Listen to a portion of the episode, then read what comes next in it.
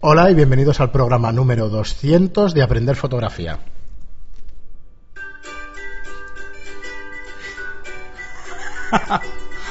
Esto es lo que hacemos mientras se oye la música.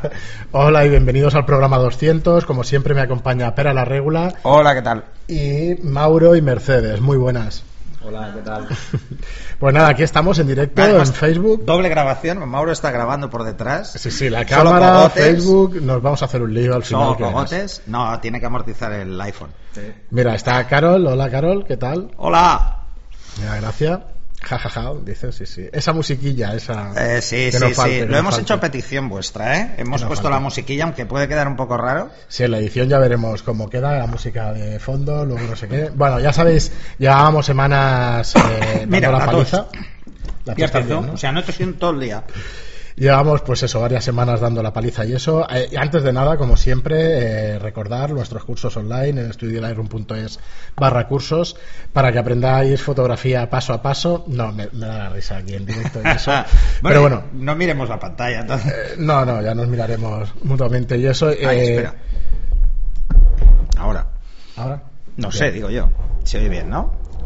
Nada, recordaros, como siempre, eso, los cursos de fotografía, la plataforma de cursos, que ya son ya son 10.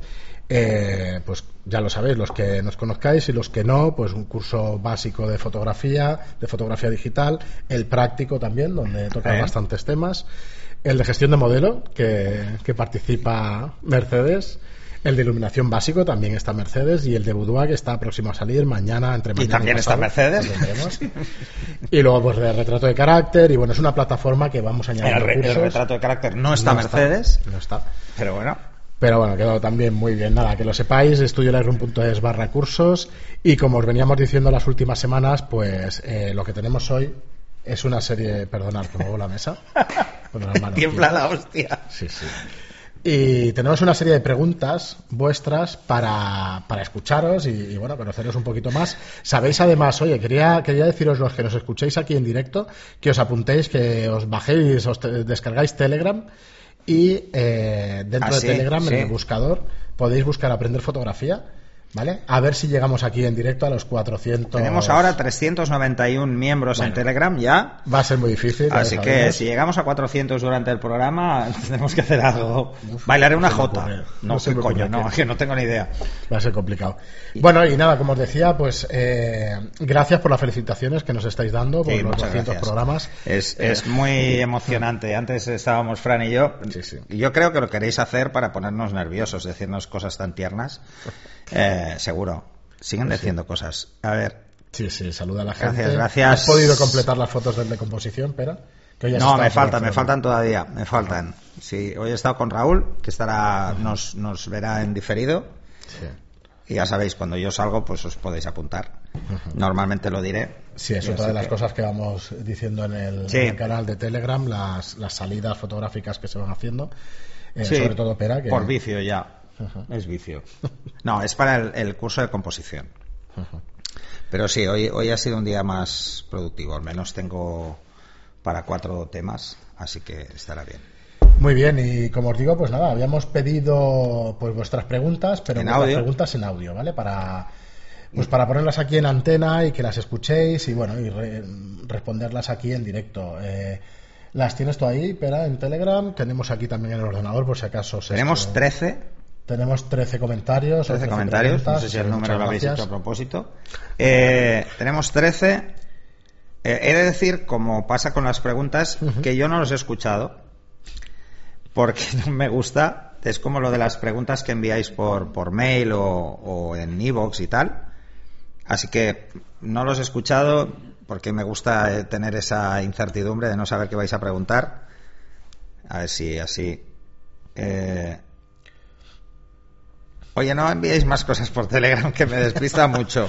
Que ¿Vale? silenciarlo. Empezamos entonces con la primera. Venga, vamos allá. Es- Vamos a ello. Sí, ahora Lo, lo pongo aquí, queda un poco cutre, pero es. Sí, pero yo creo que se oirá bien. Si no Sí. se oye, A ver. nos lo decís. Hola Pera, hola Fran, enhorabuena por, por los podcasts, enhorabuena por este programa 300 y enhorabuena por el canal, porque la verdad es que está siendo una locura, como comentáis muchas veces, eh, hay montones de temas, montones de mensajes y como te descuides un poco ya no hay manera de, de seguir el hilo, pero bueno, está muy bien porque nos ayudamos mucho. Yo dentro del canal, bueno, sigo desde, desde, hace, desde hace mucho tiempo y entré, la verdad que hace como una semana al canal. Eh, y bueno, yo soy el usuario, soy 60 milímetros, esa es mi cuenta de, Instagram y bueno, lo cuento también por si queréis echar un vistacillo a mis fotos, que, que bueno, pues la verdad es que nunca está mal que las comente gente que sabe, sobre todo porque te puede ayudar a, pues oye, a, cambiar cosillas que hacen que tus fotos sean mejores. En el canal, bueno, pues me- el, día que, entré me presenté un poco porque me gusta mucho la fotografía macro y la verdad es que eh, tengo muchas dudas y, y, pues no sé si por suerte o por desgracia me cuesta mucho encontrar a gente que, que me ayude sobre este tema y, y en el canal pues la, la verdad que lo he encontrado.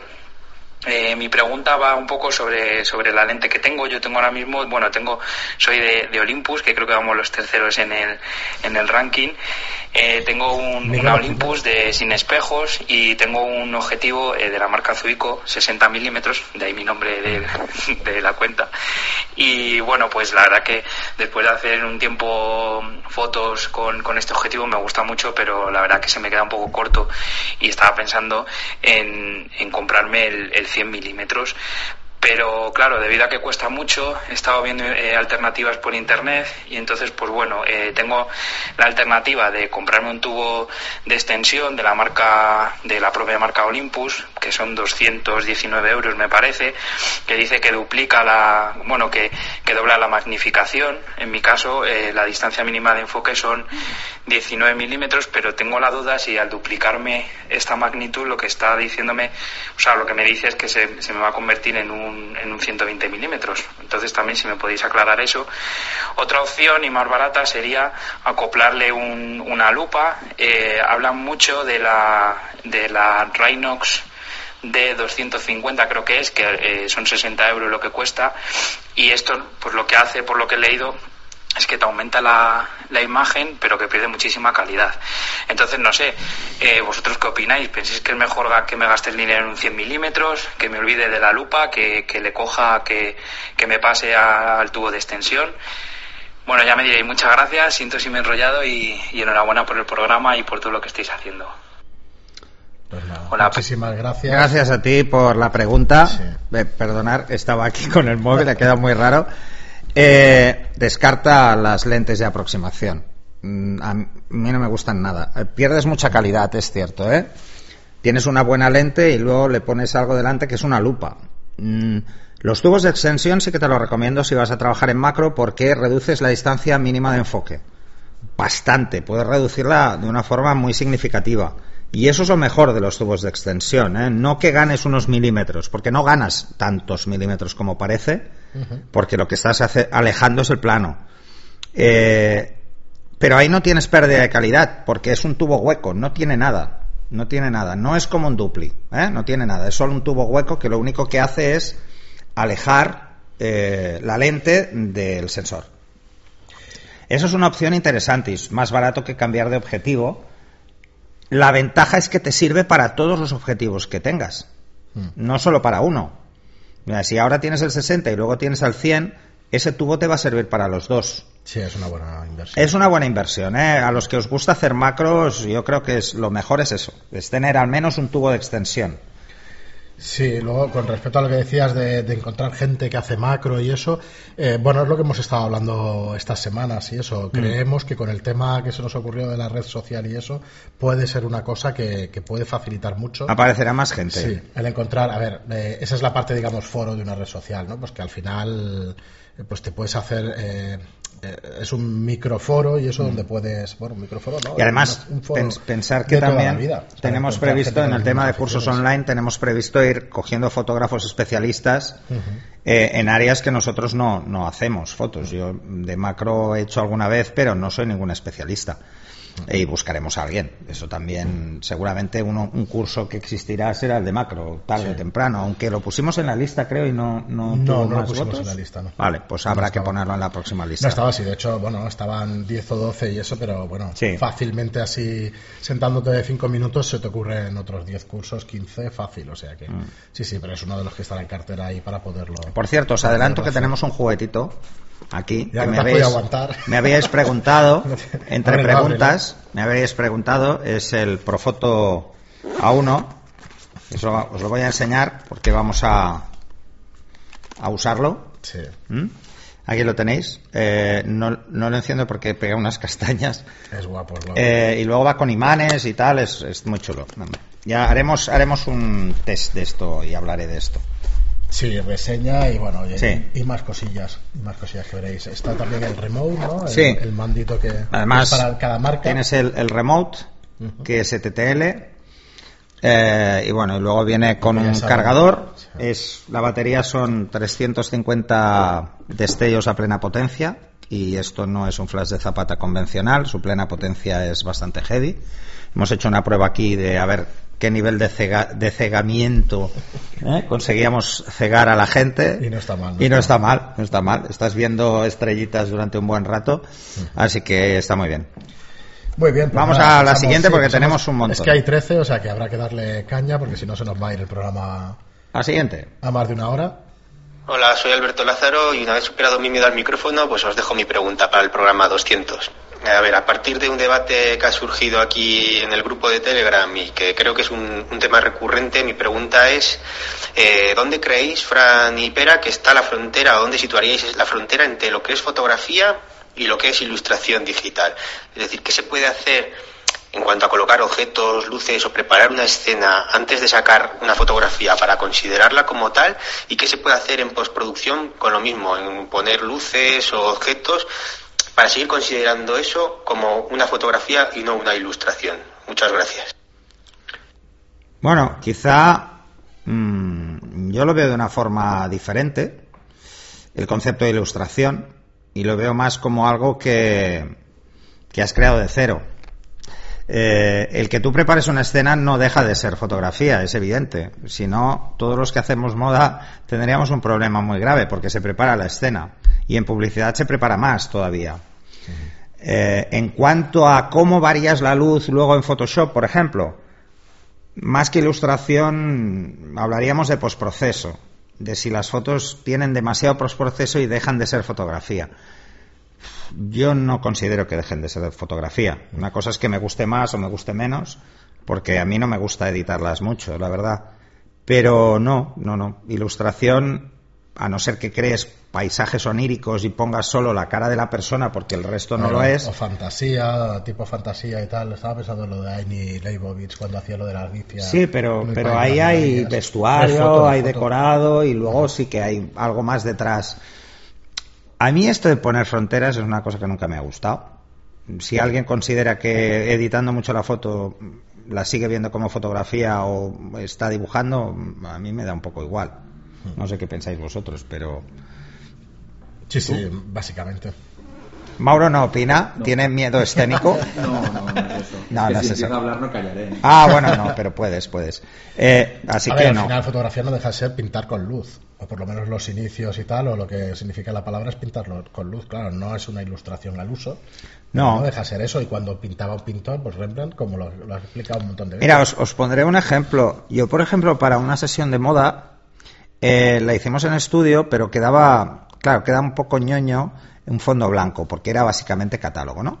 Entonces, lo que había que hacer era aprovechar esas fotos para hacer publicidad. Pues, ¿qué me dio por hacer? Pues me cogí el Photoshop y me dibujé un escenario, un escenario como muy tridimensional, con sombras, líneas, que parecían paneles. Pues, y luego recorté y la metí. Y en todas las fotos igual. Sigue siendo la foto. No, no, he cambiado el fondo, pero sigue siendo la foto. O como por ejemplo hacéis una foto en estudio, que yo tuve que hacer una serie eh, de esto para una diseñadora, y en el fondo, en vez de ser el fondo blanco de estudio, pues puse un, un graffiti que, que es, bueno, que, que me encontré un día en la calle y pensé, ostras, pues este graffiti queda muy chulo. Y hice esto, no sé, espera, creo que lo tengo por aquí, así os lo puedo enseñar hasta en directo. Y hice toda una serie que era esto, que era, ¿ves? Poner una, un graffiti de fondo. Bueno, mm, pues no, no, no está mal. ¿Puedes considerar ilustración? No, yo sigo viéndolo como foto. Yo, es que me llega a recordar un poco cuando empezó a salir el cubismo y otro tipo de, de cosas en, no ilustración, en, en dibujo directamente. Y dices, ostras, mm, ¿sigue siendo un dibujo? Pues claro, Sí. sigue siendo pintura, sí, claro. Sí. Sigue siendo pintura, lo que pasa es que, bueno, evoluciona, Bueno, lo que pasa es que eso salió antes de que nacieras, pero Ya, bueno. pero por eso, pero con, con los años que hace, pero seguramente Sí. se, ¿sabes? Se, se seguiría hablando de esto es pintura o no es pintura, o es una manera nueva de, de verla y tal. Bueno, yo, yo creo que ponerle vayas al campo es un poco ridículo.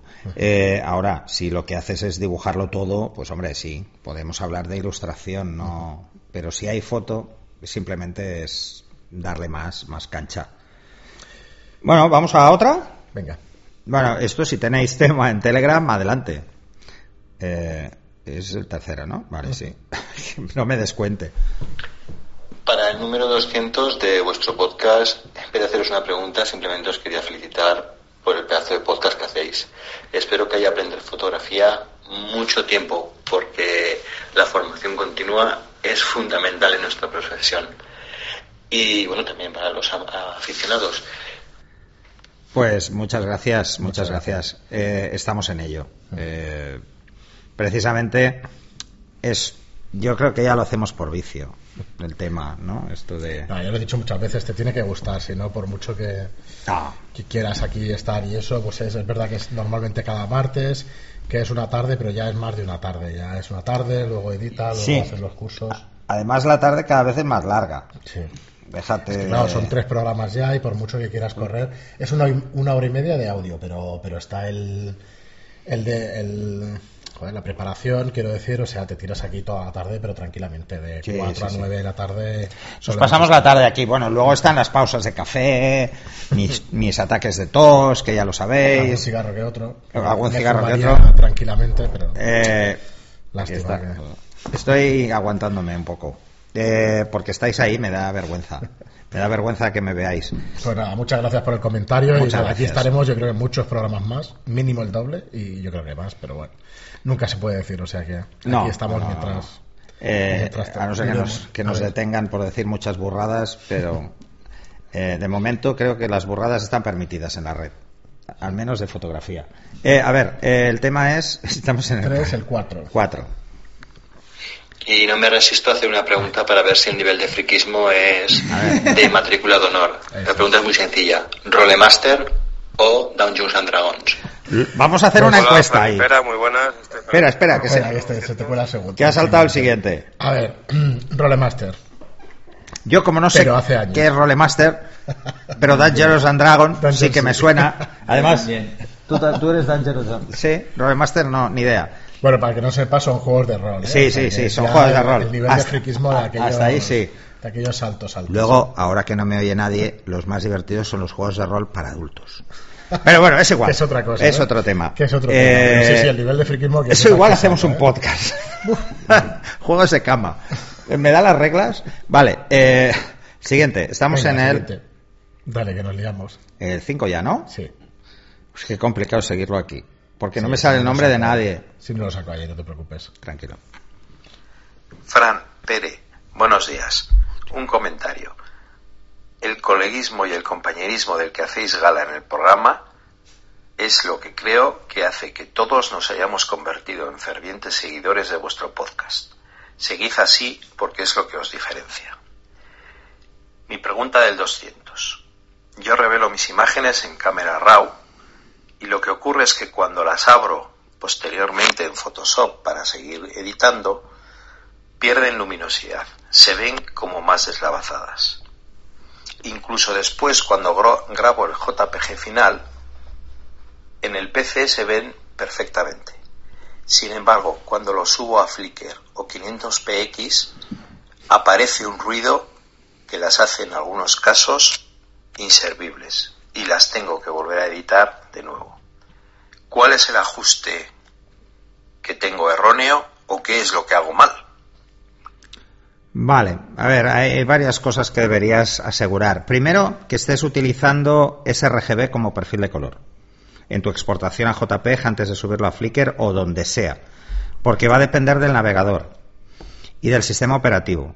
Hay navegadores que no cambian el perfil y hay navegadores que sí, y hay sistemas operativos que lo permiten y sistemas operativos que no. Por ejemplo, en versiones anteriores a Windows. Eh, ¿Cuál es la que hay ahora? bueno, más antiguas. Eh, Windows 7 era el anterior. Sí, el anterior es el 7. Vale, pues anteriores a Windows 7. A ver los comentarios. No podía cambiar el perfil. O sea, solo podía trabajar en sRGB. No podía cambiar el perfil en los visores. Entonces el navegador no lo podía hacer. Y si había dos perfiles en la misma página, era incapaz de, hacer que asignara perfil diferente a cada foto. Eso, por ejemplo, en Mac nunca ha pasado. Mac siempre ha tenido el cambio de perfil, incluso en navegadores sencillos como Safari. Pensar ese detalle, o sea, ese RGB, porque es lo que tiene todo el mundo y es lo que es más fácil que os pueda fallar. Por otro lado, si subís a Flickr una foto muy grande y muy pesada, la va a comprimir. Y cuando la comprime, la lía. O sea, hay que asegurarse en subir una resolución que Flickr no haga nada. Eh, yo cuando he subido fotos a Flickr, que hace mucho que no subo porque tengo una cuenta y no me acuerdo de la contraseña, lo siento, soy muy torpe para esto, eh, yo la subí a 1680% de compresión JPEG.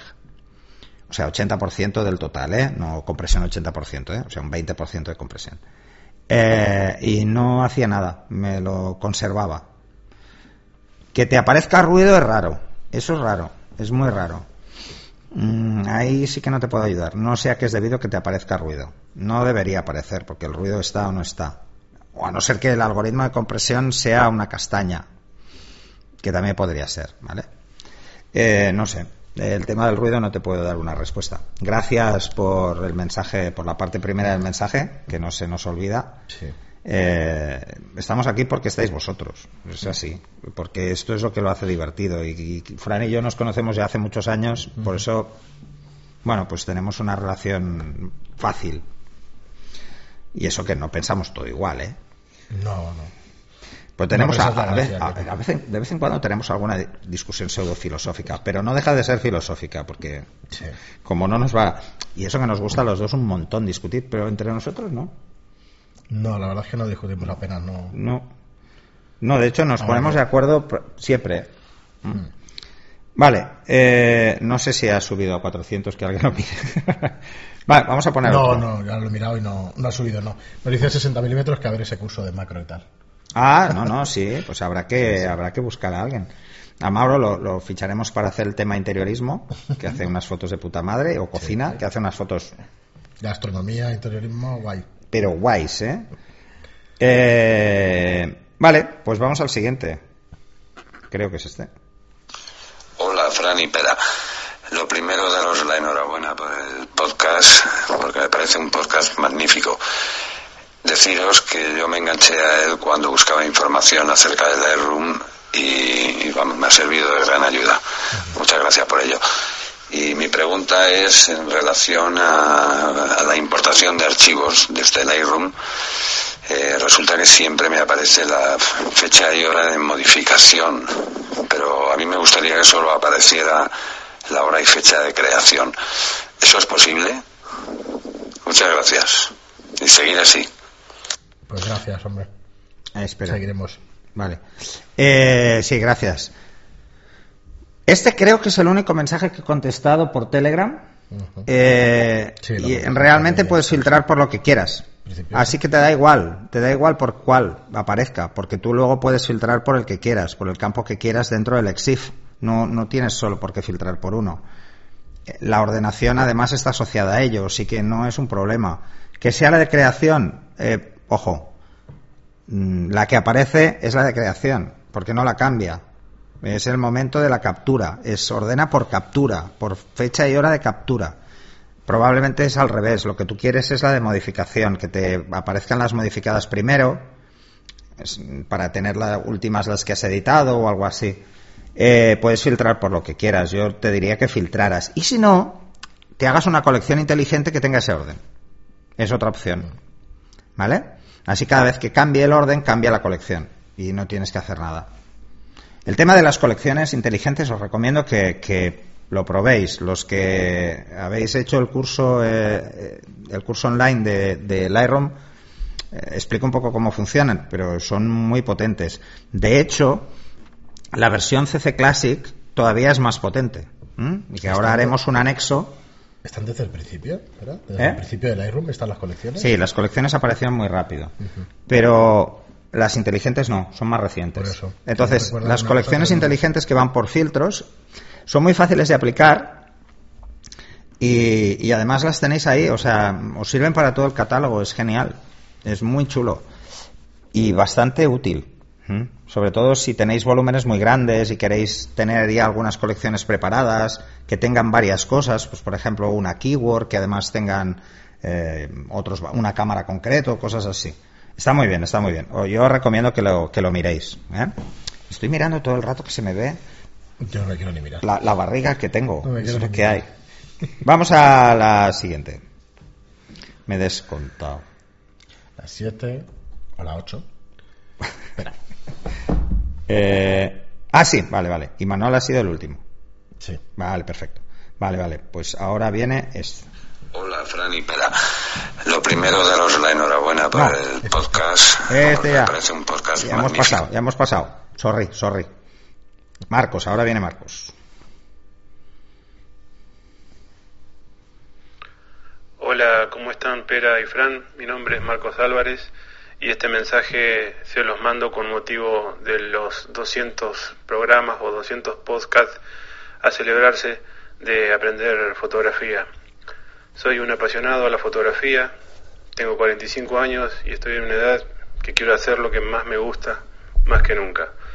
He sido autodidacta durante 8 años por motivos laborales y bueno, hay demasiada información circulando por ahí, así que es difícil determinar cuál es lo, lo que realmente vale la pena hasta que descubrí aprender fotografía en julio del año pasado. Los escucho y los veo cuando puedo, en el auto, con el móvil, desde la notebook. Pero ando siempre con auriculares, pues en mi casa tengo a mi familia aburrida con esa musiquilla, como dice Pera.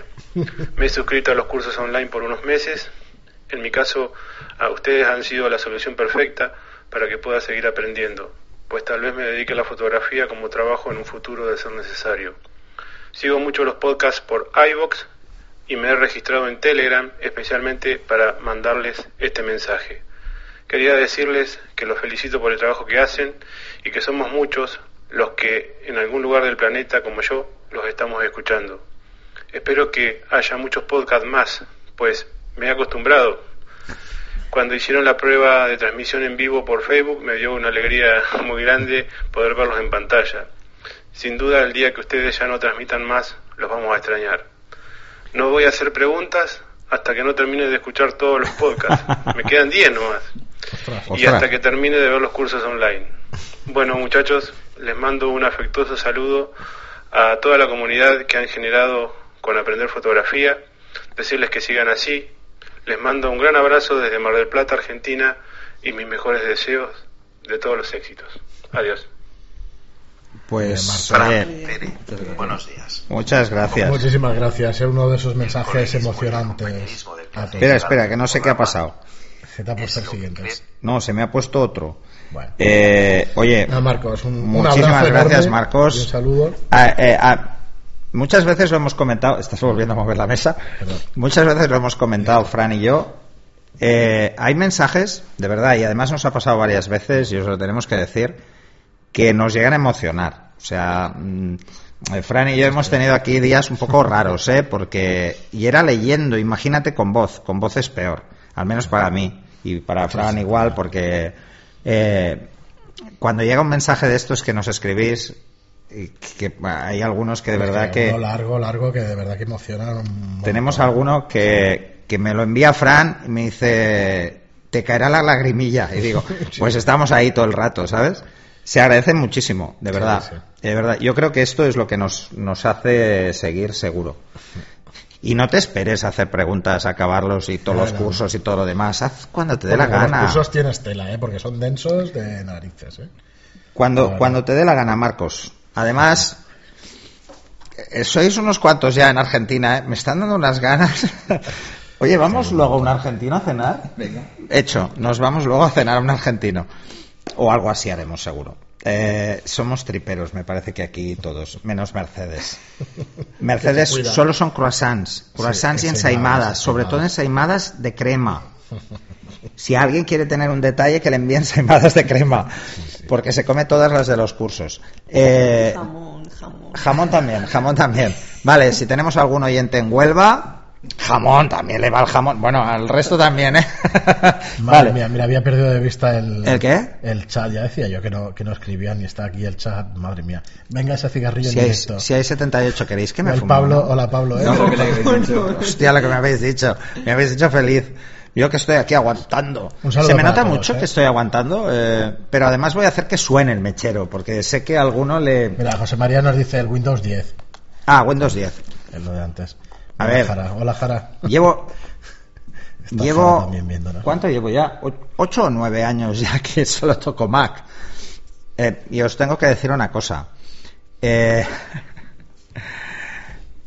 cuando era ejecutivo, una de las tareas que tenía en, en Andersen era ser lo que se llama champion, local champion de Microsoft, de entorno Microsoft. Y no sabes que... que- uh, No, porque hace más de 10 años que Sí, no sí, me dedico a esto para nada en temas de tecnología. Estoy pez total de Windows. Cada vez que se le fa- mis padres están con Windows. Cada uno tiene su portátil. Entonces, por si- mi madre igual me está viendo porque le he dicho que salíamos en directo. Hola mamá, si estás por ahí. Esto queda muy bien. No sé, todo el mundo lo hace. Esto. Yo seguro Saludar a su madre. bueno, mi mujer y Jara y Mis Jorge. padres están enganchados todo el día con esto. Mi madre jugando al parchís online con pasta Esto no se explica directo. Lo siento, madre, yo creo que es de dominio público. Eh, y mi padre, pues mirando cosillas de padres. Y, y están todo el día, todo el día. Y ellos tienen Windows. Y cada vez que les pasa algo, sufro. Sufro. Porque Pero digo, el informático eso lo tiene que solucionar, ya lo sabes. sí, pero, pero ni puñetera idea. A Mauro le debe pasar también. igual. Sí. Te Ah, estás olvidando. Bueno, no, porque aún en el curro. Sí, pero llamo a sistemas que lo arreglen. Vale, Eso es lo que hay que hacer. Eh, Sí, mi- sí. eh, Mira, os explicaré una anécdota. Yo hace muchos años, muchos años, muchos años, estaba haciendo prácticas en, un- en una empresa. Yo era becario, yo estaba estudiando todavía. Y, y me viene el jefe de sistemas y me dice, oye, si llama algún directivo, tú lleva la caja de herramientas. Llegas, pones cara muy seria y desmontas el ordenador. Y Casi siempre es que hay un cable que no está enchufado. Pero tú desmontalo todo y tal, porque si no, no valorarán tu trabajo. Cierto, cierto. Y lo hacía, eso pasa. te lo juro, ¿eh? Iba con el tornavís a todas partes. Sí, sí, sí, sí. Uy, los tíos El decían, joder, qué bueno es. Y luego era el cable de impresora que no lo habían puesto. Es que no me va la impresora. Pues yo le desmontaba el ordenador. Eso me ha pasado a mí también unas cuantas veces. Oye, y funciona, ¿eh? Mira, tengo el cigarro, pero no me lo he encendido porque es en el siguiente audio. Era Marcos, ¿no? Pues Miguel Ángel ahora. Eh, Pera, Fran. Eh, antes de nada, felicitaros por el grupo de Telegram y por el podcast, por supuesto. Eh, para este podcast número 200, yo os pediría que dierais vuestra opinión acerca de las asociaciones de fotografía. Si habéis tenido, habéis estado en alguna, habéis tenido alguna experiencia con ellas, o, o bueno, ¿qué os parece? Si os parecen bien, mal, lo bueno, lo malo, que, y todo, voy a hablar un poco del tema este. Venga, un saludo y gracias por todo vuestro trabajo. Espera, es que me, me odia esto, no sé. bueno, es que salta al siguiente en Telegram. Sí, salta al siguiente. Salta al coña. siguiente. Va de coña para según qué, pero claro, A ver. esto. Todo lo que sea asociarse es bueno, de partida, porque compartes tus experiencias con otros miembros. Pero si la asociación no genera este caldo de cultivo, que es que la gente hable entre ellos, eh, es difícil. Sí, es asociación bien y actividades dentro de la asociación mejor. Debería haber. Mejor. Entonces, ¿cuál es el Porque tema? anima y, y por lo menos mueve la afición y mueve la afición por un lado y el, el profesional por otro, ¿eh? Sí. Aunque seas profesional también puedes estar en una asociación. O sea que sí, sí, muy a favor. Yo totalmente. Eh, estado en varias, ¿eh? Eh, Tengo buenas experiencias, pero creo que el tema de las asociaciones en- lo llevamos un poco mal. poco mal en general, son poco participativas algunas, ¿eh? pero hay que dar caña desde dentro. Eh, no, no nos podemos relajar y esperar que hagan cosas para nosotros, hay que pedirlas. Entonces hay asociaciones que hacen muchas cosas y otras que no hacen tantas.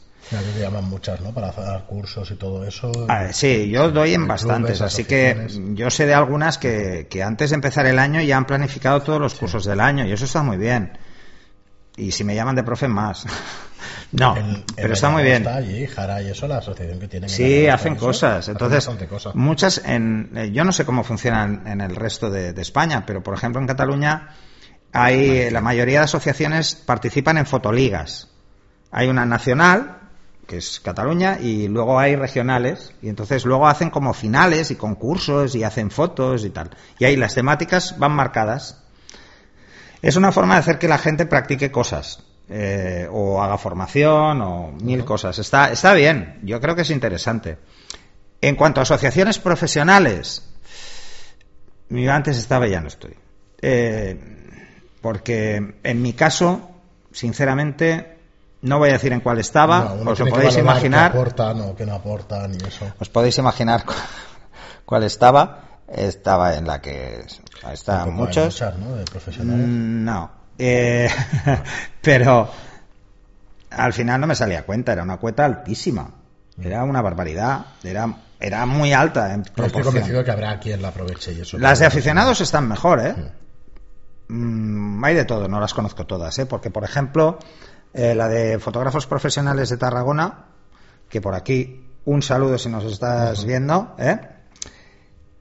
Eh, funciona muy bien y hacen cosas. Al menos yo eh, hace dos años estuve dándoles unos cursos y la verdad es gente muy maja, con muchas ganas de aprender.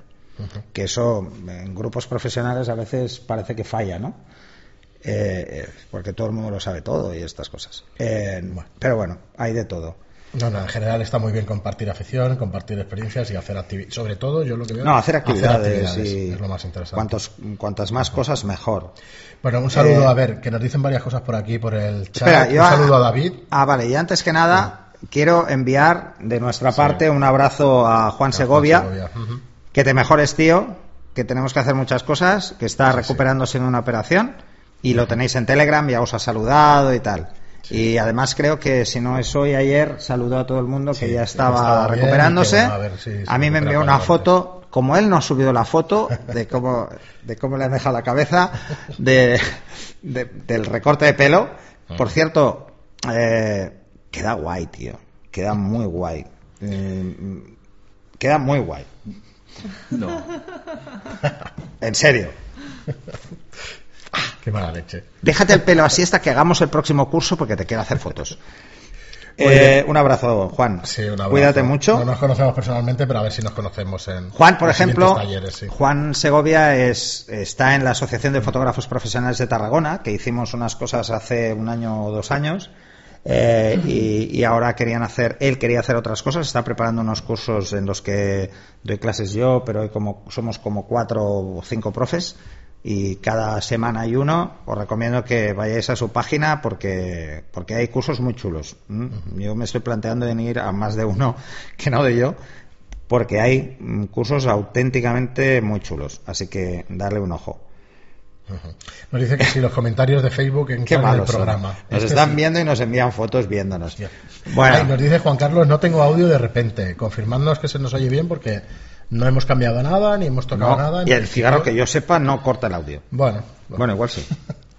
pues nada, eh, seguimos, ¿no? Siguiente. El último era Miguel Ángel, ¿verdad? Es un saludo a unos cuantos, ¿eh? Pablo Castro, a Robut, ya lo he dicho antes, Julián, dice Spitillo. Ostras, David, desde ¿Qué- donde era la Toscana, no, no me acuerdo. Vale. Eh, eh, estamos, Miguel Ángel era el último, ¿no? Pues ahora. Aquí tienes que salir de la Ah, sí. No, no, no, ya está. Ah, sí, sí. Hola Fran y Pera, Eh, antes de nada pues como no daros la enhorabuena por el programa 200 y desear que como mínimo haya otros 200 programas más y una vez dicho esto pues os lanzo mi pregunta. Eh, a ver Pera, ¿cómo te las apañarías para calibrar un monitor en Windows sin utilizar un colorímetro? A ver si empezamos un poco con el tema de los bajos recursos y nos ahorramos los 200 orillos del colorímetro. Eh, un saludo, eh, gracias como siempre por, por ayudarnos cada día a ser un poco mejor fotógrafo y un abrazo. Chao. Un abrazo. Eh, acabo de decir que estoy abrazo, absolutamente sí, pez. con el tema Windows. Eh, sé que se puede calibrar sin, sin colorímetro, pero igual que en, eh, igual que en Mac, imagino. mm, el propio una herramienta de hay una de herramienta tal, propia pero- de calibración, pero me temo que quede entre tú y yo, que es igual de truño. ¿eh? O sea, no debe ser muy eficaz porque al final todo el mundo acaba pasándose al colorímetro. Estaría bien poderlos calibrar directamente. Yo en vez de utilizar esto, lo que te recomiendo es eh, que tengas una referencia de color. Me explico. Que tengas una referencia de color, o sea, una carta de color, le hagas una foto, calibres la cámara y luego calibres el monitor, pero eso puede ser un poco complicado, cachondeo. Eh, ¿Eh? Es que las oiga a ellos. Están ahí cuchicheando ahí por detrás. Eh, mm, a ver, sé que existe software para calibrar, incluso en el sistema operativo, pero, pero yo lo descarté en su día. Lo descarté precisamente porque era incapaz. O sea, te dicen, oye, ponme estas líneas horizontales que se vea todas como uniformes. Yo nunca las veía uniformes, me volvía loco. Eh, porque te lo ponen en horizontal, luego en vertical, luego que el fondo se vea. Es un lío y te pasas media hora y luego el Sí, resultado es. ¿Por qué lo veo tan mal? Yo no lo conseguí descarté. nunca hacerlo bien, hacer- yo nunca conseguí hacerlo bien y lo descarté. ¿Cuál es la ventaja? Mira, yo lo que os diría es. eh, hay de segunda mano. Colorímetros, no hace falta que tengáis la última versión, ya lo puse en el Telegram. Podéis usar un colorímetro antiguo que son más baratos y utilizar DisplayCal, que es un software open source que va muy bien para calibrar y puede tirar de un Spider 2 y ahora van por la 4 creo o sea que no hace falta el último de ultimísima generación yo tengo un Spider antiguo ¿eh? Eh, y de hecho el- la calibración en teoría hay que rehacerla cada tres meses cada 90 días es, es una recomendación si tenéis muchos cambios porque hacéis muchas instalaciones y muchas cosas hay que hacerlo más a menudo una recalibración, ¿eh? no una calibración completa. ¿eh? Simplemente que si hay alguna desviación en algún color, pues que la haga. Bueno, Pero va a gustos. Mm, No es un tema de low cost, de verdad. Eh, además, eh, recordar el, mepe- el meme ese que he comentado más de una vez, ¿no? Que se ven todos los equipos fotográficos, hay un montón de cámaras, objetivos y tal. directo, ¿no? Sí, sí, sí. Y pone, si, si no quieres que tu hijo se meta en drogas, enséñale fotografía. No tendrá nunca pasta para drogas. Ya sabéis dónde os habéis metido. es así. Esto es un pozo sin fondo. O sea, aquí es gasto, gasto. Gracias por los comentarios. Hola Miriam, ¿qué tal? A mí, no me ve mi madre, pero mi prima sí, desde Mallorca. Saludos ¿qué a la prima ¿Qué de? Fran desde Mallorca. Sí, sí, que la estoy viendo por aquí. Por cierto, también nos gustan las ensaimadas. Sí, sí, sí. Ya lo sabe. Oye, va a quedar muy gulafra esto. ya ¿eh? lo sabe, ya lo sabe. Va a quedar muy gulafra, pero es que es lo que hay. Mira, Yo- nos dicen yo- que el Spider 3 Por cierto, Pro va yo nací en Palma de. Mallorca, que eso mucha gente no lo sabe. Es cierto. Eh, ¿Qué Y más? Jorge, tú también, tú también, Jorge, también te he visto, también te he visto. Ah, vale. Yo no veo nada, tú. Tengo buena vista, pero no veo un pijo. Sí, yo es que sí, pequeñico. pero- Hay calibradores, entonces es como renovar el carnet de conducir. Lo de los calibradores, es- entonces es como renovar el carnet de conducir. Sí. O sea, hay que ponerlo y, y luego periódicamente hay que hacer una recalibración. Suele durar menos. ¿eh? Una calibración completa con un buen calibrador, con un buen software en DisplayCal, os podéis estar de 90 minutos a 120 minutos sin problemas, ¿eh? Sí, sí, es bastante lento. Tarda mucho. Pero claro, cuantas, cuantos más colores pruebe, más, más eh, ajustado es, mejor es. Entonces es bueno hacer una calibración muy larga, aunque lo tengáis que dejar. Ahora, no cambiéis las condiciones de iluminación de la sala, porque si no, mm, os pueden cambiar. O sea, es- no apaguéis la luz. Oye, me voy, mientras calibra apago la luz. No, no, la- no lo hagáis, porque la luz ambiente cuenta. Y luego la recalibración, pues pueden ser 20, 30 minutos, suelen ser más rápidas. Eh, y además casi siempre se os va a olvidar. Si el software no os avisa y os dice, oye, que hace un mes que no calibras, pues se os olvidará. A mí se me olvida, por cierto, cuánto hace que... Pues igual hace seis meses que no calibro el, el Dell, pero como el Dell era de Mauro, era de él, como el Dell era de él, se lo compré a él, Los que, los que lo escuchan no. ¿eh? Igual no lo pillan. el Dell, el Dell que tengo, se lo compré a él. Vale. Eh, está. ya está. Bueno, Siguiente. Sí. Coñas. desde Granada, Que, hola, por, Jesús. que por cierto, ahora que no nos oye nadie, ni Mauro, que está detrás, eh, todavía se arrepiente de haberme vendido el Dell. Sí, es muy buen. Porque muy es, yo creo que es uno de los mejores monitores que ha hecho Dell en la vida. Eh, que es el 2410U, ¿no? No me recuerdo. Yo creo que sí. ¿El 2410? Sí, porque son 24 pulgadas. Mm, Sí. Me, me suena que lo has dicho más de una vez, sí. El Ultra 5, no sé cómo era. Bueno, el siguiente. Buenas, Fran y Pera. Me llamo Roberto y os he estado escuchando estos últimos dos meses y ya voy al día. Por abreviar, suelo decir que me parece un programa muy bueno, que hacéis, como comenté por ahí, vos un tándem estupendo, que me encanta que contéis el porqué de las cosas y que, por supuesto, muchas felicidades por el programa 200. Voy con mi pregunta. Tengo una Nikon D7200. Quisiera saber si tiene alguna ventaja disparar con el modo de recorte de 1,3 que trae o si sería lo mismo hacer luego el recorte en edición. En este modo baja de 24 megapíxeles a 16. Y por otro lado, la cámara tiene 15 puntos en cruz. Uno compatible con, con F8, que imagino que será el central. Pero ¿cuáles son esos 15 puntos? No especifica nada por ningún lado.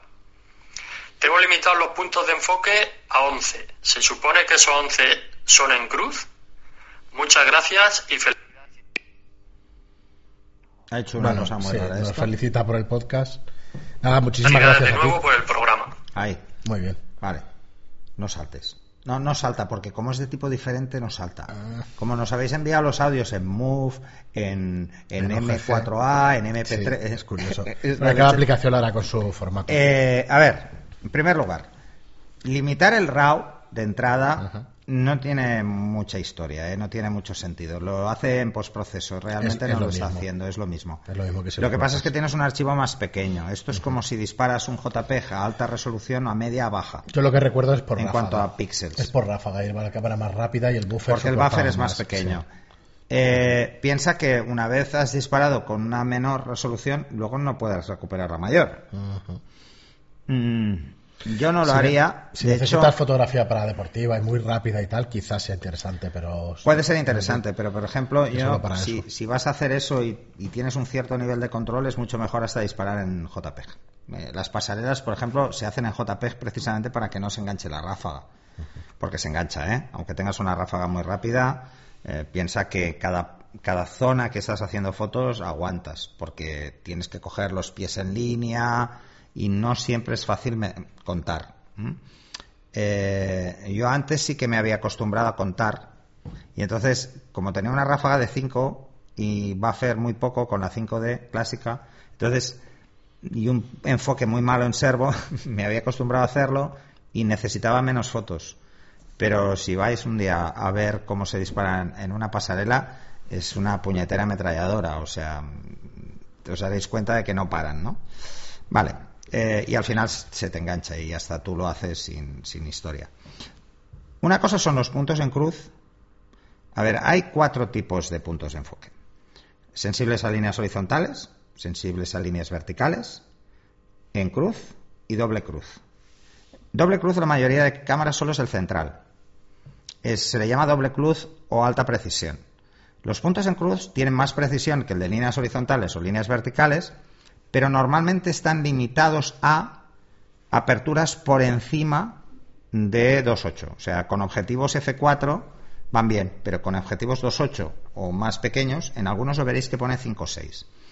Eso no quiere decir que yo haya puesto el diafragma 5.6, no. Estamos hablando de la apertura nominal de vuestro objetivo. Si tenéis un objetivo 2.8, por mucho que pongáis 5.6, no tenéis más precisión, porque eh, el diafragma está abierto cuando enfoca. Está siempre a la máxima apertura. y se cierra en el momento del disparo a la apertura que habéis seleccionado. Entonces el enfoque siempre se hace a la máxima, a la nominal. Eso es lo que tenéis que tener en cuenta cuando discierne entre puntos en cruz, puntos doble cruz o puntos líneas horizontales, líneas verticales. La mayoría de cámaras eh, no son precisas con objetivos con aperturas mayores a 2.8. Nada precisos. El único preciso es el central. Eh, esto, en, esto, en teoría, no pasa con las cámaras de gama muy alta. No hablo de gama alta, ¿eh? sino de muy alta. Eh, que tienen más puntos en doble cruz, ¿eh? de alta precisión. Por ejemplo, mi cámara tiene 19 de alta precisión. ¿Cuáles son los modelos D3, D4, X de Nikon? Son las únicas, De. ¿vale? Y de 5 ahora. Y en Canon son la 1D, la 1DS y la 1DX. Y ya está. Y a partir de eh, la 1DS Mark III. La Mark II no tenía todos los puntos de alta precisión. ¿vale? El, el otro día te llegaba a fallar. El, El otro día me falló. ¿Verdad? Me falló porque no me En di taller cuenta. yo no me acuerdo si era por el contraste o. Era por el contraste. Eh, luego hice pruebas y era por el contraste. En teoría mm, no deberían fallar, ¿eh? Pero por eso, por eso eh, yo insisto mucho en, técnicas de enfoque y reencuadre. Porque si lo haces bien, al final tienes mucha más precisión tú haciendo enfoque y reencuadre que mm, teniendo el enfoque desplazado en los lados, que es donde menos precisión hay. Plano horizontal, pues los lados, ahí es donde menos hay. Eh, cuando la cámara está en horizontal, hacia arriba y hacia abajo, hay más precisión en la línea central porque la desviación es menor. ¿Mm? Eh, cuando te acostumbras al enfoque y reencuadre, lo haces hasta cuando no hace falta. Claro. Mauro, cuando se acostumbró al enfoque y reencuadre, lo hace siempre. Digo, tío, si está muy lejos no hace falta. Es igual. Sí, A mí me gusta encuadrar. Y al final te- os pasará esto. De hecho, tenemos un vídeo para los que pidáis información sobre los cursos y tal. Sí. Recibiréis un vídeo de cómo enfocar y reencuadrar que preparamos, que está diver. Esto explícalo tú porque... Muy bien. No, en la misma web, cuando entras en estudiolightroom.es, eh, tenéis un formulario ahí que dice que si quieres aprender a, a enfocar bien, pues nada, te suscribes ahí, pones tu mail y te llegará pues una serie de vídeos regalos que teníamos ahí. Sí, no hemos eso preparado solo, el de exposición, el de exposición, sí, el de exposición, ¿El de exposición? el de flash. ¿De Un flash? de flash, de exposición y de, y de Y enfoque. de enfoque. Es que hemos grabado ya tantas cosas que ya se nos va. Eh, tengo un comentario muy importante de José María Gutiérrez que dice: Mauro, te compro ese 50 milímetros. Escucho ofertas. bueno, a Mauro lo que le ha pasado... Canon, un 600 X2. Hostia, un flash, claro, al ver el. Ha visto el Profoto y ahora quiere vender el, el, el- el X2 de 600 de Canon. Eh, pero esto es como una cadena, ¿eh? Es una cadena de muerte súbita. Es a la que uno prueba el 50 acaba comprándoselo. Él probó el mío, se lo ha comprado. Tú has probado el suyo, ahora te lo quieres comprar tú. Son una maravilla de objetivos, normal. Si lo supiera Canon. 85, puf, Lo que podemos viciar a alguien solo por usarlo, no, coño, que nos lo regalen. Ah, sí, sí. Para sí. viciar. Un 85. Si conseguimos que Canon nos regale objetivos, los sorteamos. Sí, sí, tanto. ¿Vale? Eh, hay varios comentarios más aquí por el chat. eh, saludos de Perú. De- bueno, yo estoy impresionado. ¿eh? A ver, tenemos una media de 40 más o menos visualizaciones de media, que, que no está mal. no Eso es gente mal. que está ahí Y se mantiene. ¿eh? Sí, la verdad es que se mantiene. A mí me está sorprendiendo. Saludos a todos. Sí, y nos quedan poquitas, ¿no? ¿Ya? ¿Dos Eh, nos tres? quedan dos. Pues venga, nos quedan dos. Pero De- de para Rubén, no perder la costumbre, Un cigarrito. me voy a encender otro. Porque es que el anterior no me lo he fumado porque estaba hablando sin parar. De Rubén, que está ahí en el Telegram, ahí duro, duro le da al Telegram. Sí, sí. ¿Eh? Hay algunos de estos que, que sois de, de armas tomar. Por Ah, cierto, eh, perdonar si nos lo hemos Sí, comentado no. antes, si no llegamos a todos los mensajes. No, si queréis que os contestemos a algo en concreto, etiquetarnos, porque Yo es imposible. sí, si Es imposible seguir todos los mensajes a veces. ¿eh? Yo ha habido días que había 400 mensajes y digo, ostras, me voy a pasar la tarde solo para ponerme al día. Si nos queréis enviar algo concreto, ya sabéis, ¿eh? con la arroba, el nombre os saldrá enseguida, nos etiquetáis y ya está. Usarlo también entre vosotros porque es muy cómodo. A ver, Rubén, Eh, buenas, Peri Fran, eh, soy Rubén Mesas. Eh, bueno, ante todo, gracias por, por todo lo que nos dais, por todo lo que aguantáis y por todo el trato humano que hay, que hay detrás, que creo que, que al final es, es muy importante para que, para que todos estemos ahí. Y bueno, voy a hacer una pregunta. A mí que me gusta mucho el contraste en las fotografías, o bueno, creo que, que, el, contraste al final es un problema en, en, en edición si no lo trabajas al principio. Quería preguntar para, creo que vale para, para exterior y, y, para estudio también, porque en estudio, por ejemplo, yo también tengo problema de, de espacio y, y siempre tengo problemas de llegar con la luz al fondo cuando no quiero y cosas así. Y en exteriores pues igual. A veces, por ejemplo, eh, con un flash llego perfectamente con luz, eh, pero en el otro lado quiero llegar menos, pero sí de una manera mmm, con la que te poder llegar a tener información luego en edición.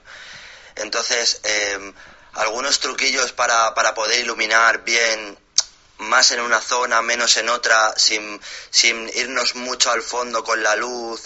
Eh, supongo que puede que con modificadores o, o, no sé si a lo mejor usando diafragmas más cerrados, eh, iluminando en, una zona concreta de X manera, no sé, eh, algún truquillo para, para creo que el problema al final viene en eso, ¿no? En, poder tener ya una imagen con bastante contraste que los negros sigamos teniendo información como para luego poder trabajar en, en edición y tener, tener información para, para, poder trastear con ella, ¿no? Que, que a veces me pasa que, que en un lado eh, va muy bien, tengo mucho juego, pero en el otro...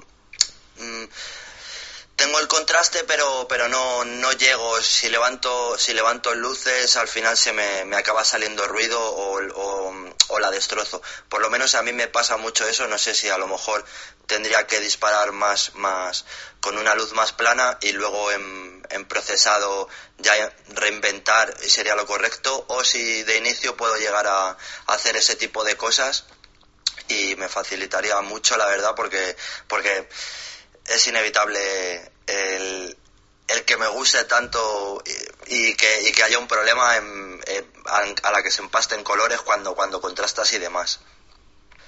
Creo que me he explicado, pero bueno, es eso. Como resumen, querer llegar a puntos de, de, del motivo con poca luz, pero sí como para llegar a tener información para, para luego un postproceso eh, no, no liarla. Así que nada, muchas gracias y, y bueno, un saludo a todos eh, los de Telegram y todos los que seguimos el programa y estamos ahí en contacto. Hola, eh, Pera, Fran.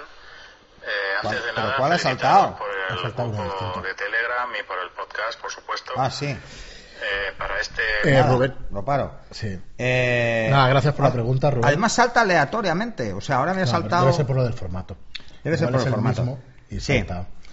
A ver, eh, Rubén, si tú, lo que quieres es tener menos contraste, no más.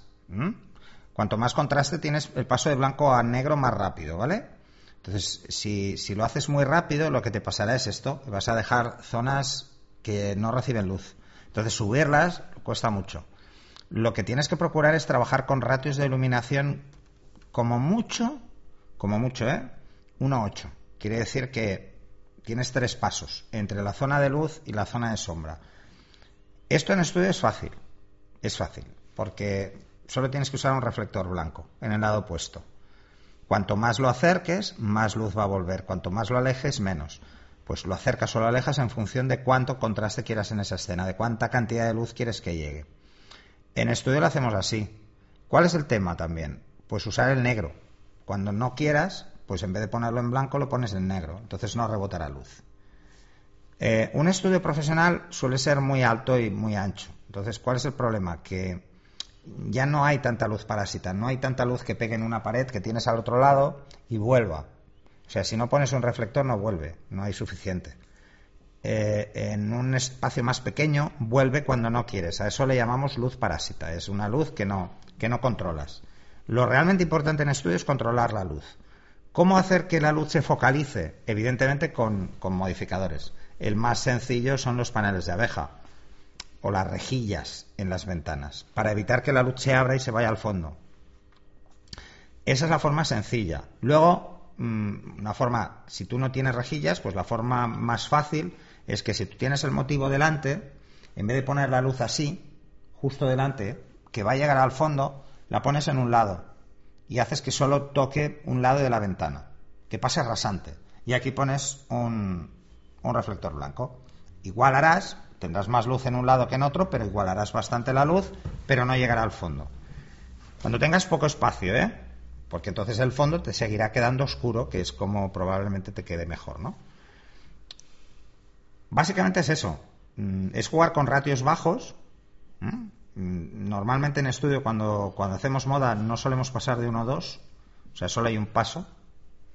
Porque necesitamos que todo se vea limpio y se usan iluminaciones prácticamente frontales o a 45, eh, que es muy habitual. Precisamente por eso. Porque cuanto más frontal es la luz, más tono tienes. Cuanto más lateral, menos tono. O sea que si la pones muy lateral tienes mucha textura pero poco tono y tienes más contraste si la pones lateral que si la pones frontal. El problema es que cuando el espacio es pequeño, si la pones frontal se te va al fondo. Mm, Entonces dejas de controlarla. Y te vuelve desde atrás, entonces queda, pues bueno, proyectas una sombra y eso normalmente no queda bien. Otra de las cosas es intentar siempre utilizar luces picadas. ¿m? A unos 45, como el sol, a media mañana o a media tarde, que son las horas ideales en la calle. Si está muy alta, hay sombras en los ojos y si está muy plana, se ve raro, ¿vale? Pues normalmente solemos picar. Por eso, por, por dos cosas, ¿eh? Una porque se parece a la luz que tenemos en la calle y otra porque además la sombra, en vez de estar contra el fondo, está contra el suelo. Y no se ve. Y no se Eh, ve. Espera, te iba a decir, eh, ya aprovecho a vender los cursos otra vez. Eh, en el curso de exteriores, todo esto es lo que pensabas hacer de, de reflectores, tal, de ver la iluminación en Sí, exterior. y en el ahora estamos preparando dos cursos nuevos. Uno es el avanzado de flash de Zapata, Sí. Que vamos a usar modificadores en el flash de Zapata y lo vamos a sacar de cámara. Eh, esto lo hemos hecho ya en Le Boudoir, pero lo vamos a hacer diferente porque vamos a sacar el flash de Zapata y vamos a utilizar geles, por ejemplo, para igualar temperaturas de color, a raíz también de una pregunta que salió en Telegram, eh, que era, por ejemplo, una foto que a alguien lo que le lo que le pasaba es que veía como si estuviera recortada la foto porque no cuadraba, claro, la temperatura de color del primer plano era flash y el fondo era precisamente una puesta de sol. Una puesta de sol está en 3200 Kelvin y el flash estaba en 5500 ahí. Hombre, 2000 Kelvin son muchos Kelvins de diferencia. Entonces se ve raro, parece que esté recortada la figura y queda muy raro. Entonces, ¿cómo, ¿cómo se iguala eso? A mí, ¿qué me interesa? Me interesa la luz que no puede llegar mi flash. Entonces, tengo que hacer que mi flash se iguale a la luz del fondo para que quede igual y quede uniforme. Vale, pues ese tipo de cosas. Vamos a ver. Y luego vamos a Y el trabajar exterior también, pues supongo el de que iluminación eso- en exteriores, que es clásico de sesiones de moda en exteriores. Moda Sí, y pero ahí sí publicidad. que- Ahí sí que verá Rubén Ahí que vamos- le gusta estar por- bueno, en exteriores y hacer ese tipo Vamos de a trabajar mucho con, con reflectores de diferentes tipos, vamos a trabajar con flashes autónomos. eh, bueno, vamos a hacer pues lo que se hace en una sesión de, de localizaciones y veréis que, que además lo que vamos a hablar en este curso también es de toda la preparación previa que tiene una sesión de localizaciones, porque es mm, peor, es mucho más complicado porque estás fuera, no te puedes llevar todo el equipo, tienes que llevarte muchas cosas duplicadas, por si acaso. Entonces, este tipo de cosas para que tengáis una checklist de cosas que, que tenéis que hacer. Mauro, además, me ha ayudado en sesiones de localización y sabe lo que es estar aguantando un, un- un flash en un velero. ¿Eh, Mauro? Baterías, paraguas, peso. y, y todo. Trastos y cargar cargar. Y luego y eso que teníamos y además hacía de chofer también de una van Mercedes directamente. que es una pasada es como un Ah, avión claro, con sí. levas eh, se lo pasó bomba. Eh, y en esa sesión que sepáis que por ejemplo el equipo éramos 18 personas en total. Eh, teníamos tres personas que hacían vídeo y el resto entre modelos, maquilladora, peluquera, bueno, follón Mauro, Natalia, como mis ayudantes, o sea que fue, fue potente. Y divertido, es divertido. Lo que pasa es que sí que es bueno hacer una pequeña checklist porque es fácil olvidarse cosas y luego no, no puedes estar haciendo viajes. Y luego cómo controlar dónde vamos a hacer fotos es importante. Eh, esto te sirve igual, Rubén, el tema de, de por ejemplo, eh, saber antes de ir a hacer una sesión en exteriores, tienes que saber dónde va a estar el sol, a qué hora, lo tienes que saber. Eh, normalmente lo que nos hace más sufrir cuando hacemos localizaciones es la previsión del tiempo. Porque si el día hace mucho viento es casi peor que, esté nublado. Por los reflectores. Eh, porque si no tienes a los que te ayudan que pueden salir volando plan windsurf. Y, Sí, sí, vas loco, vas loco, se te ponen por todos lados. El reflector en el velero era bastante difícil de controlar. No, es que en el mar de además cosas. hace bastante viento, bastante más. No, y eso viento. que hicimos la sesión era en julio, ¿no, Mauro? Pero es igual En julio que hacía un calor que te mueres. Pero siempre hay una ligera brisa normalmente en el Siempre. mar y eso se nota. Entonces, Muy depende bien. de cómo sea la localización. Nosotros iremos al Hotel Barcelona Golf, Ujú. que tenemos ahí una Sí, zona de piscina y hay mucho espacio y un campo de golf al lado, entonces podemos coger fondos muy chulos. Y es una zona más recogida, pero cuando sopla allí, sopla. Sí, sí, porque está abierta también. Está... Tienes árboles y eso, pero sí que está abierta. Que, que lo sepáis. ¿eh? Eh, en cuanto al contraste, Rubén, ya te digo, lo ideal es que lo controles tú. O sea, tendrás que jugar con dos fuentes de luz, casi seguro. Porque un reflector no es suficiente en la mayoría de situaciones. Bueno. Y luego modificadores, rejillas, para concentrar la luz y poco más.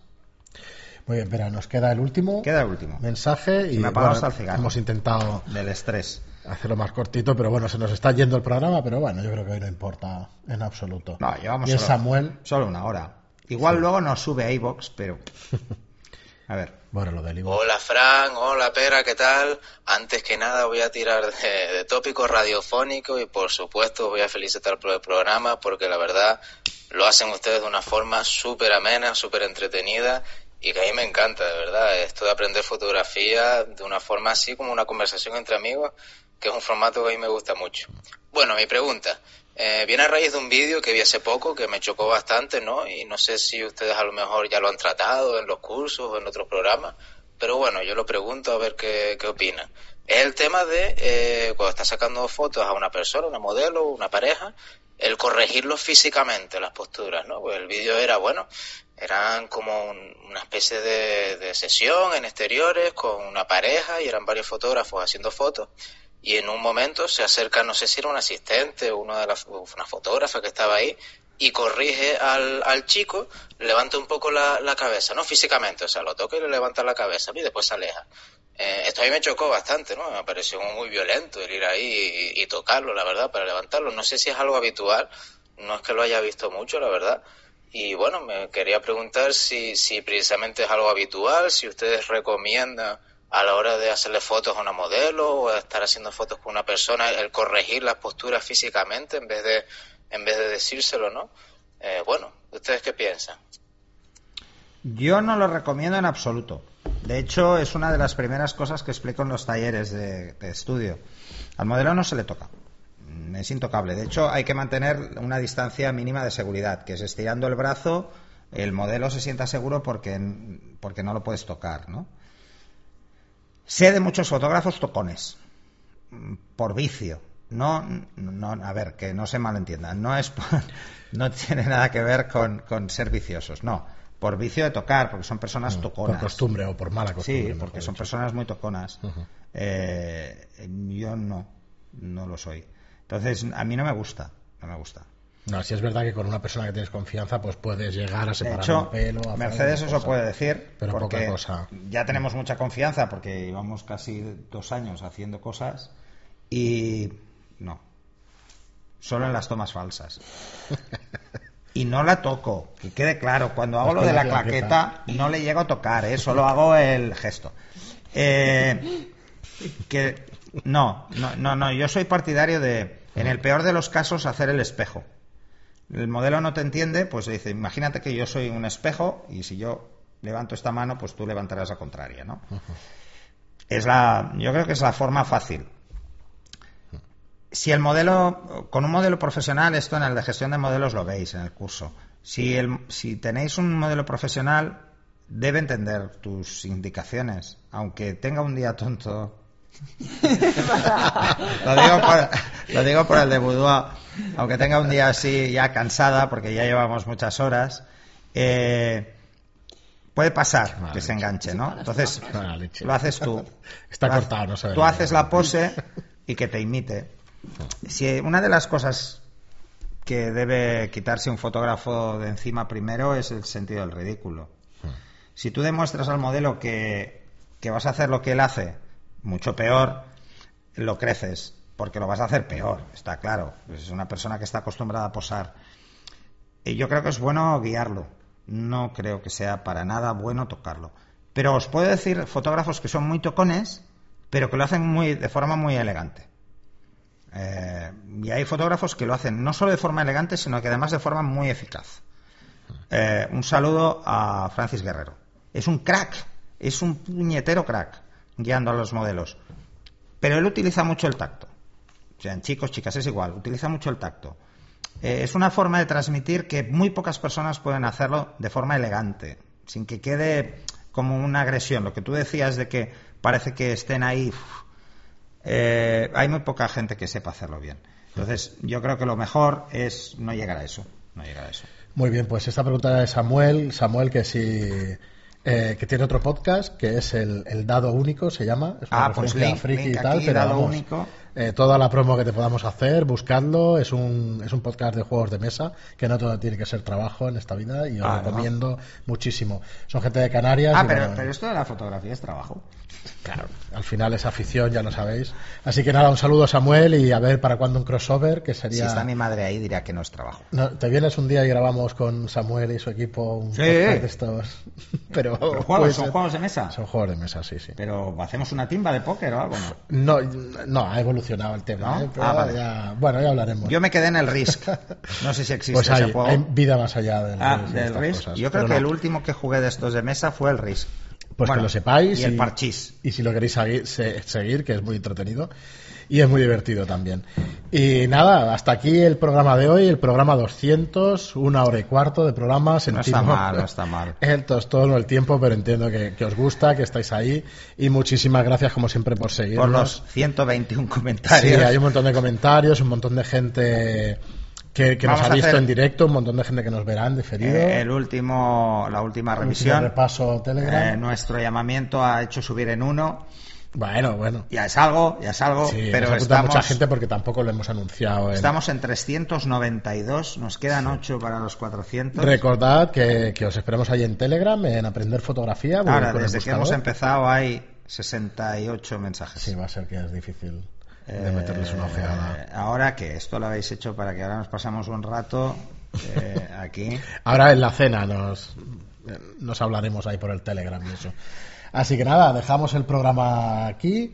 Muchísimas gracias de nuevo a todos. Hay que por ver estar cómo ahí, aguanta el tipo 200. Mercedes en los cursos En y aún le quedan ganas para asistir a los directos.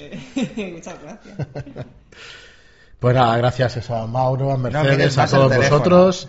A todos vosotros, no mires más el teléfono que queda mal, que estamos Mauro. en directo. Estoy grabando, estoy grabando Making of. No, pero esto lo han hecho a las 9 y 8 minutos. Bueno, Hace ya un rato. O sea, hace un rato. ¡Ey! Estoy en directo, 60 milímetros. Sí, sí. Eh, es que nos, va- nos me he enrollado un poco. No, no, tranquilo, no te has enrollado. Hacemos un repaso ya, los, el último minuto Venga, de, de los que hay. Dale, dale, no hay problema. Eh, Rubén, pero como todo, seguro. Juan Carlos. Entonces, desde el navegador no se puede ver. Hombre, abriendo Facebook, sí. Sí, Juan Carlos. Sí se puede, sí. Eh, Juan Carlos, un saludo. Eh, voy a mirar a ver, Juan Carlos. Si lo consigues, avisa. Es que hay gente que no tiene Facebook. Sí, es verdad. Yo Eh, le prometo que para la próxima yo- vez será YouTube, que lo tiene todo el mundo, seguro, no. y que puede abrirlo. Yo estoy por borrarlo. Bueno, lo de por borrar mi cuenta, porque lo de Facebook Ya sabéis es que lo me que hay. sorprende. Ya sabéis lo que hay. Eh, sí, le sigue pidiendo una app. Juan Carlos, no sé de qué va, me he perdido. Te has enrollado tela marinera, querías chupar audio. Esto le dice uno a otro. Qué fuerte. Eh, y Manol, sí, también. Luego decimos que Mac eh, es cerrado. Telegram Facebook también. Eh, bueno, muchas gracias. Bueno, saludos varios. Eh, yo estoy en el ordenador, es raro ver el 200 sin haberme puesto al día, pero poco a poco. Esto Lorena. Lorena da igual, Lorena, las preguntas son de todo tipo, claro, por eso me he animado a verlo. Creo que estaba por aquí también. Eh, bueno, no los voy a leer todos porque si no nos íbamos a pasar. Sí, nada, muchas gracias por los ánimos, las felicidades que nos dais por aquí por el chat. Y bueno, ha sido Ya sus pasada. veo. Juan Carlos, menos mal, menos mal. Lleva un rato, ¿eh? Has Juan tardado Carlos. un cuarto de hora. Y se le ha ido el audio y eso. Se le, da la leche. un cuarto de hora, cuando dura hora y cuarto, no es mucho, Juan Carlos. Eh, eh, quedamos para el próximo día, Juan Carlos. Mm. Eh, ya estoy en la tablet. Eh, bueno, Juan Carlos es- lo conozco hace mucho tiempo ya, es un clásico. Además, se ha apuntado. Yo creo que se apuntó al Telegram antes de oírse los podcasts. Pero es vicio. Pero él es el, el, el, el master of the medio formato ahí que está todo el día con rollos de película. Ya lo sabéis. ya lo sabéis. Sí, sí. No, no, rollos medio formato. Ah, Rollo, rollo. Raya, rollo.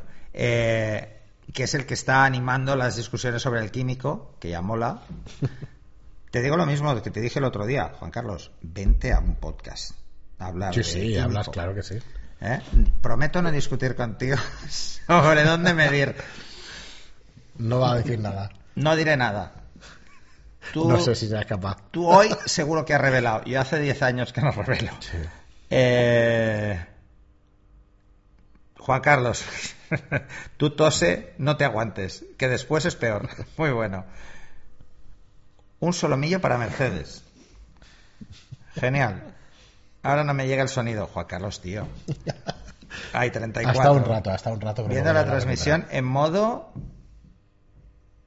En modo caleta, caleta. caleta En la en la chamba. chamba. ¿Y esto qué quiere decir? Pues será Perú o será... Oye, ser- ¿qué es caleta en la chamba? Marco. Hostia, no sé. mm, Ahora viene perdido. el after party, dice. Este es el after party. Sí. Eh, y un Rioja. Un Rioja. Muy bien, Mercedes. Mm. Un Lioja. sois unos cachondos. Me encanta porque sois unos cachondos. Eh, no chupes Telegram, Juan Carlos. Eh, a ver, Juan Ya Carlos. La torrada. La torrada, anda que no. Estáis bien, ¿eh? Esto. Humor Faimine cansado, jaja. Yo mi. Yo mi, yo mi. Yo mismé conmigo, dirá. Ah, yo mime conmigo, vale. Ostras, eh, es que son muy jóvenes todos. Bueno, menos Sí, sí. él, que no lo parece, pero también es mayor. Eh, bueno, la Itasistan. No os puedo ver. Caleta en la chamba es escondido en el trabajo. Ah, lo- toma ya. Toma ya. ¡Hostia! Vale. Pues mola mucho más. Sí, sí, sí, caleta en la Yo me chamba. acuerdo los- Aquí no se, no se sabrá lo que Los primeros juegos que aparecieron de ordenador, ahora no sé si siguen haciendo, pero los primeros eh, juegos de ordenador que había tenían una tecla que es la tecla del jefe, el panic, que era F2 o una de estas, que le dabas y te salía una gráfica de Excel. que dices, pero si yo no abro la Excel para gráficas nunca, pero bueno, al menos despistabas. Supongo que los nuevos puedes escoger que te salga ahí. Raúl, hazme morritos Mercedes, a pera, para que no te ataque, que le jode. ¿Cómo me conocéis? Bellacos. Eh, Silvia, he intentado buscar la manera de que lo vieseis, pero no he podido. Ah, sí, saludos Silvia, que también te he visto por ahí por el chat. Eh, saludos Por el chat Silvia, que estabas por ahí. que eres de las pocas mm, escuchantes que han Sí. tenido monográfico. Mm. ¿Eh? Y Fran, además. Eh, Juan Carlos estaba intentando conectarse. Y Silvia que se ríe ahora. Jaja. Vale, muy bien. He tenido que ir al PC. vale. Sí, no imposible. Muy bien. Oye, de verdad. Nada, muchísimas Eh, gracias de nuevo. Estamos encantados con Sí, vosotros. Eh, seguir así, que sois una gente fantástica. Y ya sabéis, aquí Lo dejamos aquí, como siempre os digo, si os gusta el contenido, esto no va a fallar. Ahora nos vamos al asador. Eh, efectivamente, nos vamos a cenar Me por ha ahí. entrado un hambre con tanto argentino enviando mensajes. Yo, es que ya. me- Un saludo, me un saludo a los de Más Allá del Charco, Un como asado de tira, me siempre. lo estaba imaginando Estamos encantados con que nos escuchéis de todas partes del mundo, la verdad es que es Sí, alucinante. la verdad es que sí. Así que nada, muchísimas gracias y como os digo siempre, si os gusta el contenido, pues eh, os Mamá, agradecemos. no voy a cenar. Me quedo por aquí. Aviso a mi madre. Pues os agradecemos una reseña de 5 estrellas en iTunes y un me gusta o un comentario en iBox. Muchas gracias de nuevo por estar ahí y hasta el próximo programa. Hasta, Hasta el luego. siguiente. Adiós. Adiós.